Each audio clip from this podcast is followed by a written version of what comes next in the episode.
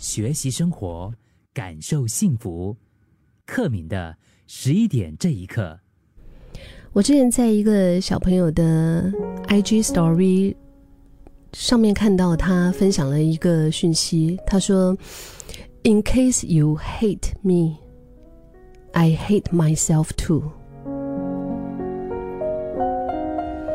这是我有一天一早上一起来的时候看到的这个他发的这个动态啊，心里面我真的就是看了就觉得好好心疼啊，因为也就是一个年纪非常轻的一个小朋友，我觉得有些时候我们总是会嫌自己不够好，嗯，然后我们内在的声音其实是我想比你好，不想比你差，对吗？可是我们又怎么能够要求自己比所有的人都好，时时都超越别人呢？于是呢，我们就会自卑，于是我们就会责怪自己，然后日子久了之后，我们开始就是觉得很讨厌自己，为什么没有活成理想中的那个模样吧，或者是比别人更好的那个模样吧？就好像我刚刚说的这个孩子他讲的，要是。那 in case you hate me, I hate myself too。要是你恨我，其实我也是一样挺恨我自己的。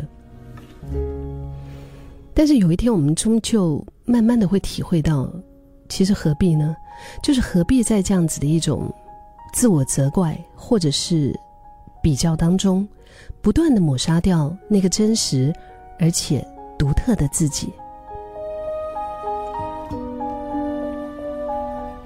就告诉自己，没关系，嗯，我又不是所有的地方都差，是吗？我也有很棒的地方啊。可能这个时候我比你差，没关系的。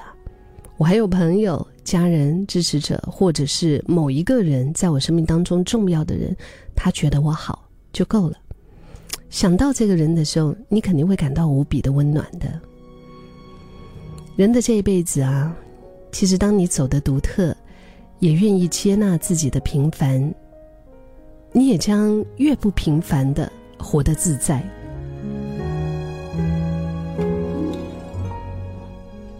以前在这个人很精彩当中，有一位受访嘉宾啊，曾经说过：“接受自己的平凡就是一种精彩。”其实，我觉得我们人这辈子啊，也真的就是不断的在学习。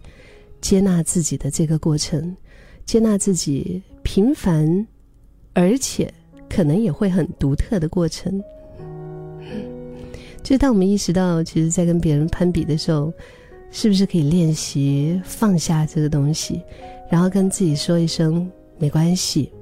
一辈子那么长，我们总能够遇到比自己更好的人，当然，我们也总会被一些人给比下去。那我不可能比所有的人都好。